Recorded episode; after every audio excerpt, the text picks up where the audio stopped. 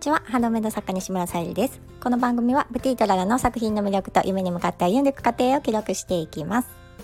はい今日は10月30日月曜日ということでまた1週間始まりました。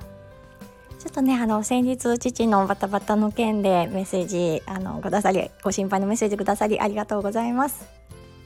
と一旦はねあの良くなったかと思いきやまたちょっと痛みがね 出てきたりしているみたいでなんかあのお水もねたくさん飲まないといけないので夜中起きたりとちょっとね寝不足で仕事も忙しいしっていうのでね今日もなんか罪悪入れてとか言っておりました。まあ、とってもねあのお仕事が忙しいということで今ちょっとこもってね奥で仕事をしているので私はちょっとお店番ということでその合間を縫って配信をさせていただいております。はい、今日はですね、苦悩がバネになるというテーマでお話をさせていただきたいと思います。え本題に入る前にお知らせをさせてください。えスタイフでもね、配信されていらっしゃいます小さな引っかかりについて考えるラジオ、海さんという方がですね、もう間もなくですね、クラウドファンディングを立ち上げられます。その大きなテーマなんですが、えー、女性の働き方を当事者の立場から変えたい。政治と企業に当事者の声を届けたいということでクラウドファンディングが立ち上がります。海さんはねあの当時キャリアを持って働かれていらっしゃったんですけど、まあ、ご主人さんのお仕事とともにあのお子さんを連れてね海外に住むようになって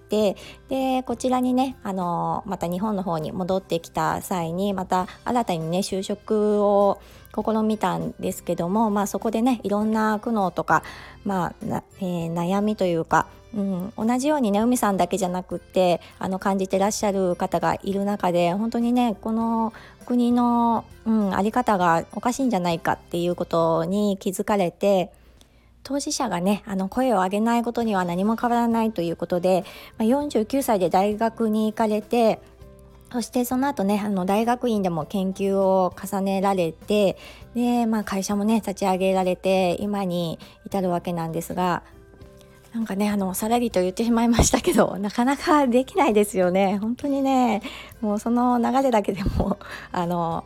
クラファンにもねあのクラファンページにもちょっと私は拝見させていただいたているんですけども、うん、あの読ませていただいてちょっとびっくりしましたね。まあ、あのいろいろね悔しい思いをされた方を代表として、うん、あの刷り込まれたね思い込みとかこれが社会の常識なんだから仕方がないとかね自分が言ったところで世の中は変わらないとかそういったのをねもうあの乗り越えて動いてらっしゃるその姿にね本当にあの、うん、私にはできないことをされてらっしゃって本当にもう応援したくしたくなるというかお願いしますという感じですよね。またあの概要欄にスタイフの海さんの小さな引っかかりについて考えるラジオを貼らせていただきますので、ぜひあの聞いていただきたいのと、まもなくクラファン始まるかと思いますので、ぜひね、あの内容の方を見るだけでも、あの、うん、こんな状態なんだ日本はっていうのがわかるかと思いますので、ぜひ読んでいただきたいと思います。はい、では、えー、今日の本題の苦悩がバネになるということで、海さんのようにねあの大きな苦悩がね今の活動につながっているのと、まあ、同じようにって言ったら失礼かもしれないんですが、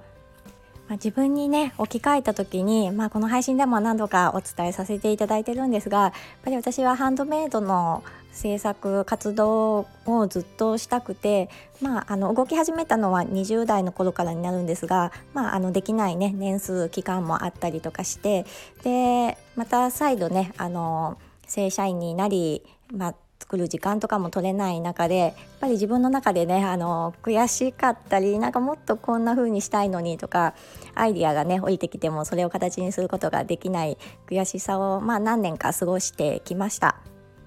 でそのねなんか葛藤があった時はすごくこの時間ってって思ってたんですけど今思うとすごく大事な時間だったなと思いますその時間があったからこそ今の時間をよりねあの充実した時間に変えることができますし、うん、もしその経験がなかったらもっと、うん、無駄に過ごしていたというか、うん、そんな気がしております。まあね、あのいつ先日のように父の体調不良もやってくるかもわからないですしやっぱりね年齢も年齢も重ねてきてるので、まあ、自分のね体調管理とともに、うん、この時間というものをね大切にしていきたいと思います。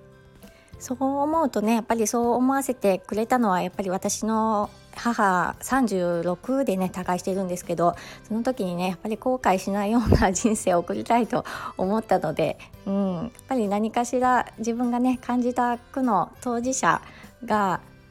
感じたことをねあの伝えたりうん、私ですとハンドメイドでねあの伝えられるものが一番強いものになるんじゃないかなっていうふうに思います。はい今日も聞いてくださりありがとうございます。あ最後に、えーと、私のお知らせをさせてください、えー、天然石のハーバリウムボールペントルマリン10月の誕生石なんですけどこちらの方がミンネクリーマベースに掲載えー、させていただいております。でもう間もなくですね11月の誕生石の方ですね、えー、誕生石のハバリンボールペンですねを掲載させていただきますのでぜひあの楽しみにしていただけたら嬉しいです。今日も聞いてくださりありがとうございます。プティとララさゆりでした。